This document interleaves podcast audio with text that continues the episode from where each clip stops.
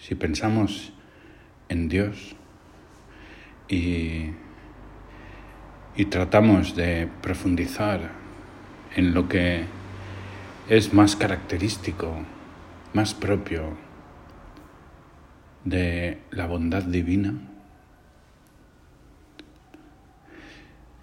no encontramos ahí su omnipotencia, su poder, su fuerza, que también es totalmente divino, sino que encontramos su misericordia, su perdón, su amor. Y las almas que están cerca de Dios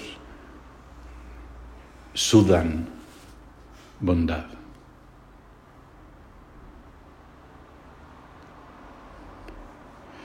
Sin embargo, el enemigo es todo lo contrario. Y es un contraste tan brutal que a veces, pues, lo entendemos mal y pensamos que, que, que tenemos que ejercitar pues, ese poder pensando que hay algo detrás de imponer nuestra voluntad. Nos desarrollamos más y, y, no es así. Es, es un burdo engaño. En el Antiguo Testamento la ley era la venganza.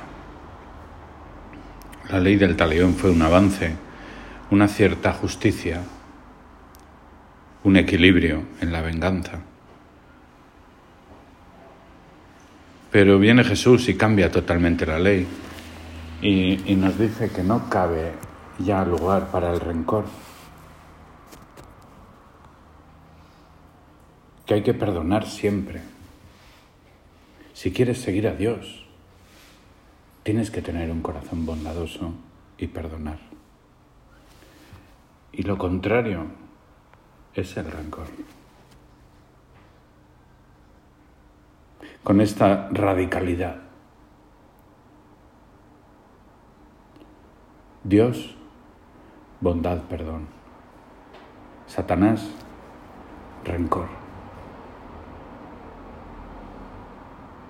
Entonces se acercó Pedro a preguntarle, Señor, ¿cuántas veces tengo que perdonar a mi hermano cuando pegue contra mí? ¿Hasta siete? Y el Señor le pone esa parábola de los dos deudores. Uno debía a su Señor diez mil talentos, una pasada. He estado mirando un poco a ver cuánto serían diez mil talentos al cambio y salen unos cientos de miles de euros, millones de euros. Eh, o sea, cientos de millones de euros. Eran, eran no sé si 150 millones de euros. Luego lo pensaba y digo, bueno, es la mitad de un futbolista. O sea, que tampoco es que se va, pero no, no es que se, nos ha ido de madre el asunto. Eh, pero imagínate, trabajas en una escuela de prestigio y tienes que pagar, tienes que sacar 150 millones de euros para pagar tu deuda, además de mantenerte. O sea, impagable. Y el Señor se lo perdona todo. No es que le dice, bueno, vete pagando, no te perseguiré. No, le perdona todo. Y por contraste, pues este siervo tenía un amigo al que le, debía 100 denarios, lo agarra por el cuello, págame todo, perdóname, perdóname la te lo, no, no dice perdóname, dice ten paciencia que ya te lo pagaré. Y le dice, no, y a la cárcel, y no le perdona. Se entera el Señor, le manda a llamar, siervo malvado. Yo te he perdonado toda la deuda porque me lo has suplicado. ¿No debías tú también tener compasión de tu compañero, como yo la he tenido de ti? Y el Señor, irritado, es un modo humano de hablar. Lo entregó a los verdugos para que pagase toda la deuda para que lo entiendan los judíos. Porque el Señor no, ni siquiera así actúa. No es vengativo. No impone castigos de y ahora te fastidias y toma tú. Él nos invita al amor, lo tomamos o lo rechazamos. Y si lo rechazamos caemos en el rencor. Y el rencor es nuestro infierno portátil. Ese es nuestro pago, nuestro castigo. Nos lo tomamos nosotros mismos. Él no nos impone ningún castigo, lo elegimos nosotros solos. Lo que tengo que perdonar a mi hermano es muy poco comparado con lo que Dios me perdona a mí cada día. Cada día. Y nosotros, en cambio, pues muchas veces no perdonamos, caemos en el rencor, que es lo contrario al perdón. El rencor es querer acordarme y tener presente de todo lo que me has hecho. Es no olvidar, es quedarme en ese sentimiento negativo es una puerta que abre el maligno y nos deja atrapados ahí. Es muy malo. Es una actitud muy negativa. Es una agresividad que sale de nuestro corazón y que nos sumerge en un océano de tristeza. Eso es el rencor. Y esa es la especialidad de Satanás. Diablo significa el acusador y el separador.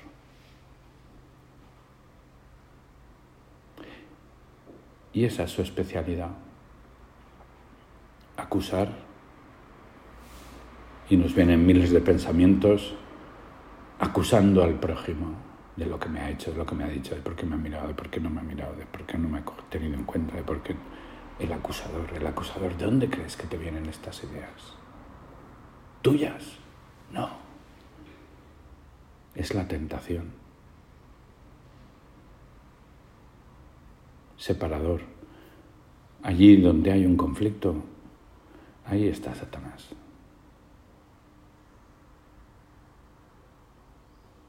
Ese sería un buen sensor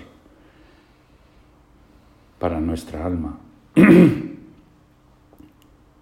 Saber reconocer que todo pensamiento negativo, acusador, nos viene del maligno y tenemos que defendernos contra él. Y tenemos que sustituirlo por ese buen sentimiento de la comprensión y del perdón, que eso viene de Dios.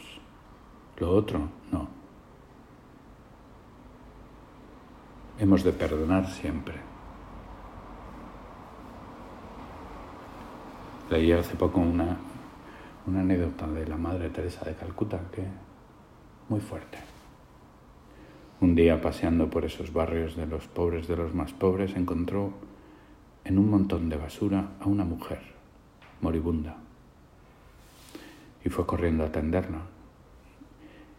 y la mujer solo repetía una cosa. que había sido su propio hijo el que la había dejado ahí. La recogió, se la llevó al hogar de las hermanas de la caridad y empezó a atenderla, estaba muriéndose. Y esa buena mujer no se quejaba de su enfermedad, de sus dolores, de no, no existía nada más que una cosa. Había sido su propio hijo. Había sido su propio hijo.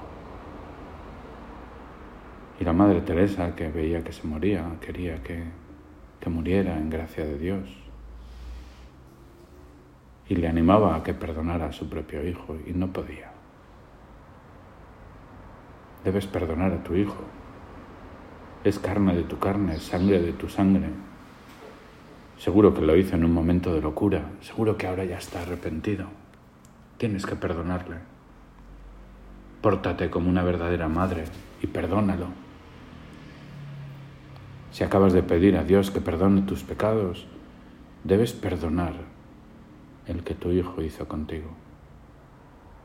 Y si lo haces, Dios recompensará tu generosidad con un lugar en el cielo. y la buena mujer se resistía. Pero al final terminó venciendo. Empezó a llorar y, y a repetir, le perdono, le perdono, le perdono. Y murió. Es la victoria del perdón. Es un ejemplo extremo, ¿verdad? Pero a mí me ayudaba a pensar, ¿no? Que así tengo que actuar yo. No importa el tamaño de la ofensa. Es que el rencor es malo y me hace daño y me destroza. Dios mío, dame la gracia y el amor para perdonar siempre y que ningún día me acueste guardando el más mínimo rencor a nadie. Aunque me parezca que tengo motivos, aunque sea evidente, tú me has perdonado mucho más.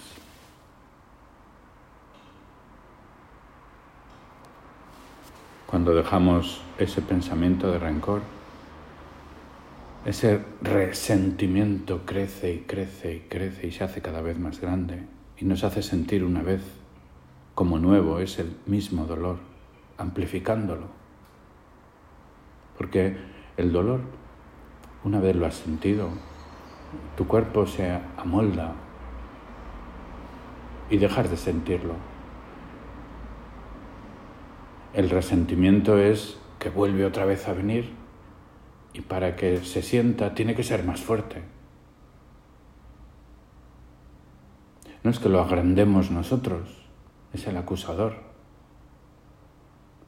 Pero al final podemos tener un resentimiento tremendo de auténticas tonterías.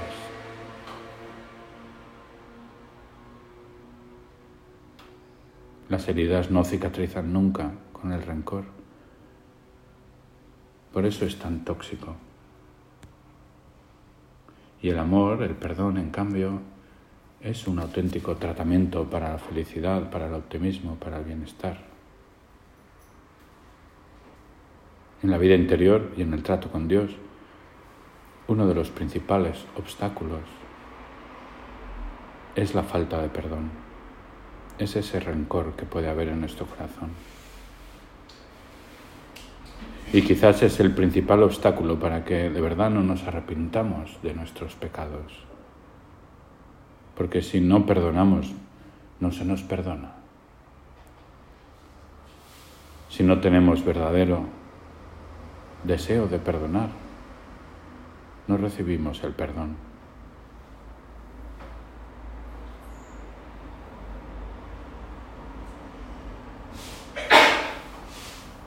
A veces puede que nos cueste tener una relación positiva con alguien. Quizás es porque no hemos perdonado y guardamos rencor, quizás oculto, y, y nos hacemos esclavos de ese rencor. Solo el amor y el perdón nos hacen libres, capaces de amar, de avanzar, de ser felices, de trabajar juntos. El perdón es un acto de nuestra voluntad. Nosotros desechamos el rencor y la venganza y elegimos amar. Nosotros elegimos dejar de acusar, dejar de juzgar, dejar de perseguir al que un día nos agredió con el deseo de que pague por lo que ha hecho.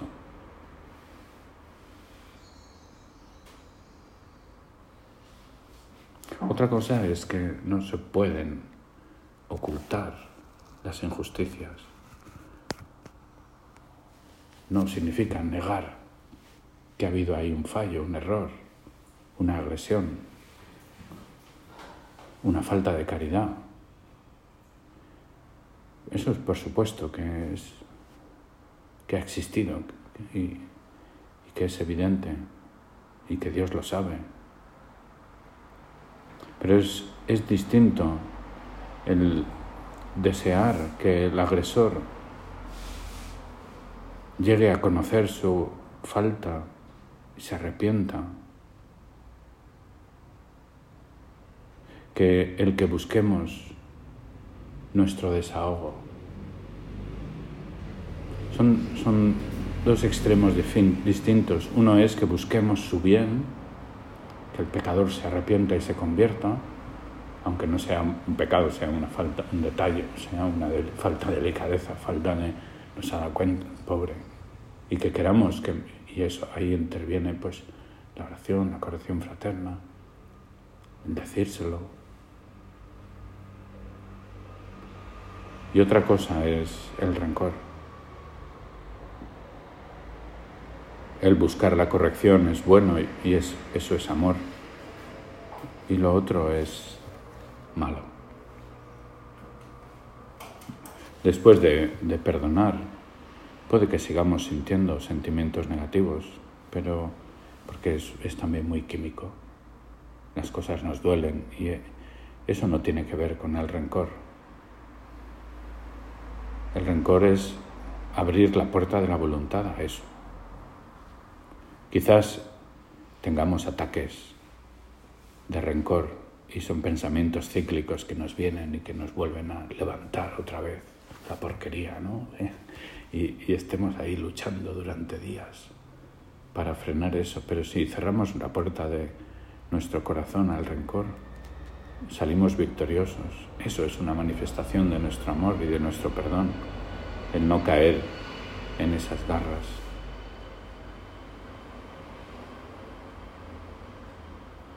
Y ya poco a poco irá llegando esa tranquilidad a nuestro corazón. Había un tipo que, dijo una frase que, que se refiere a esto. Decía, qué largo es el camino que va desde la cabeza al corazón. Con la cabeza podemos darnos cuenta de esto y decir, tú cállate, eh, tranquilo, y, el corazón sigue todavía ahí dolido. Bueno, ya llegará, ya se recuperará.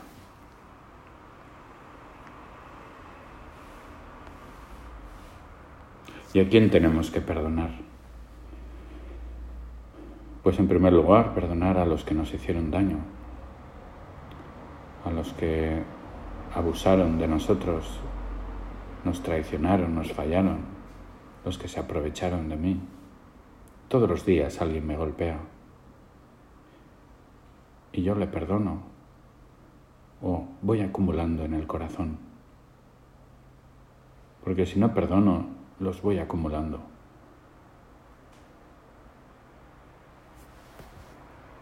También a veces hay que perdonar situaciones del pasado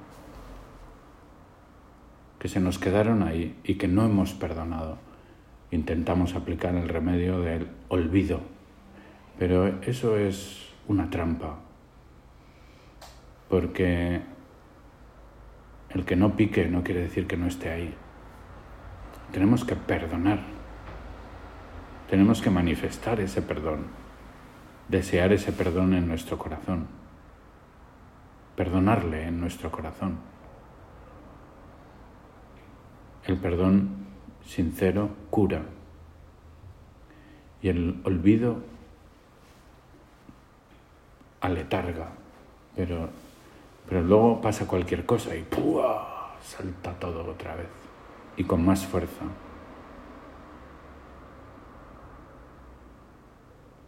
A veces hay que perdonar cosas del pasado para recuperar la paz o situaciones, ¿no? ¿Por qué estoy en esta ciudad? ¿Por qué estoy en, eh? porque trabajo aquí, allá? Cosas que han sucedido. ¿no? es que sea la culpa de nadie, pero, pero es ese aceptamiento también, por amor, de, de esas herencias negativas, quizás que hemos recibido del pasado. Es lo mismo, es la misma ¿eh? Los, diablos inventarán lo que sea para que se nos mantengan esos rencores o esos resentimientos. es una estrategia realmente diabólica, porque él sabe perfectamente, el demonio está muy activo y no le vemos, pero está ahí y, y podríamos afirmar, sin tirarnos mucho de la moto, que más que en todas estas movidas eh, así como tan del siglo XXI, ¿no? Eh, la identidad de género, homosexualidad, eh, todo este tipo de cosas que nos... qué mal está el mundo y tal. El demonio está aquí y tal. Efectivamente, efectivamente está ahí.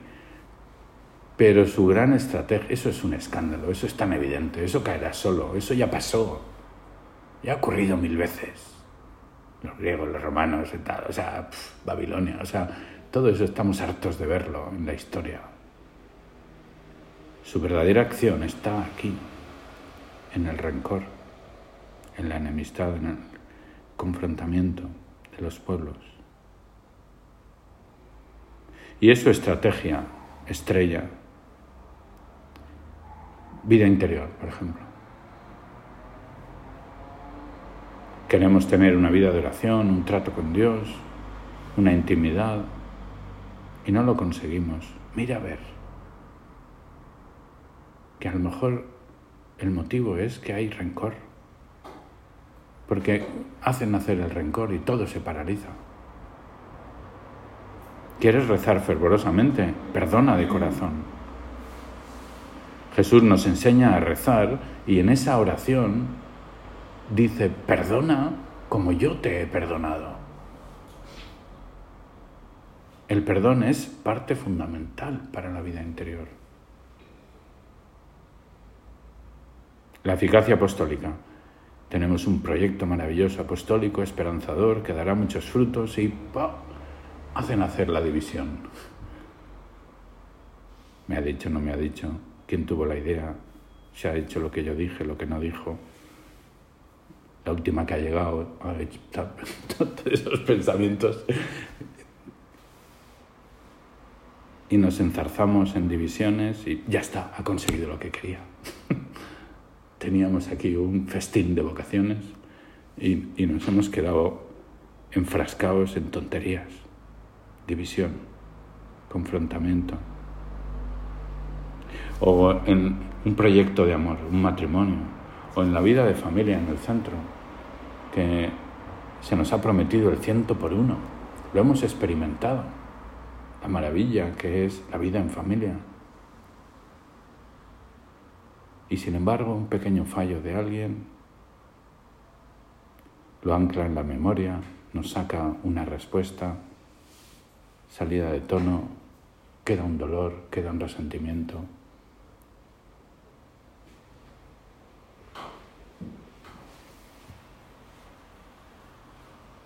Y nos va separando poco a poco, nos aísla y nos encerramos en nuestro infierno portátil. Y es un asco, ¿verdad? Es la misma estrategia. O el trabajo, el trabajo que nos puede llenar de tanta felicidad, que nos desarrolla humanamente. Y sin embargo, pues nos han dicho no sé qué, el jefe o quien sea, un compañero que lo hace de una manera, me disgusta, me entra ese pensamiento de rencor.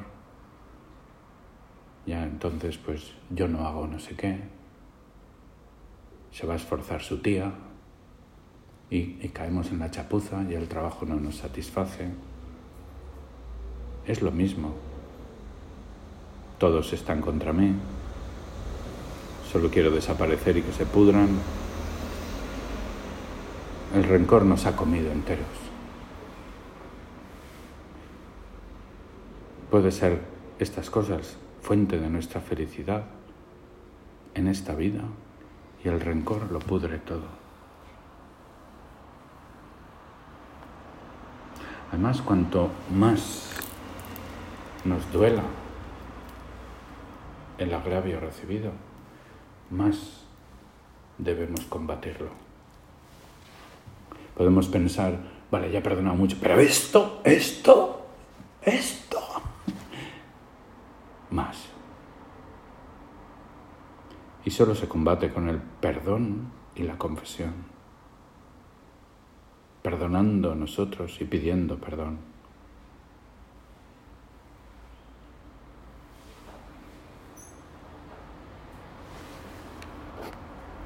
También le podemos echar la culpa a Dios a veces de nuestros fracasos, de habernos permitido problemas económicos, enfermedades, muertes de seres queridos. Y ahí el antídoto es la alabanza a Dios, alabarle por todo lo que nos ocurre. Sería como el modo de perdonarle,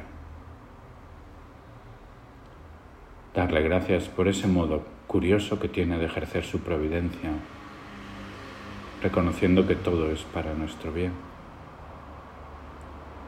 Y también hemos de perdonarnos a nosotros mismos. A veces faltas de autoestima, de no valorar los dones recibidos, timidez, quejas por achaques que recibimos. Le pedimos al Señor, por medio de nuestra Madre, que nos abra el corazón y que nos ayude a tener ese corazón misericordioso para perdonar a los demás. Y además a lo grande. Perdona mis faltas, Señor, así como yo también perdono a todos los hombres.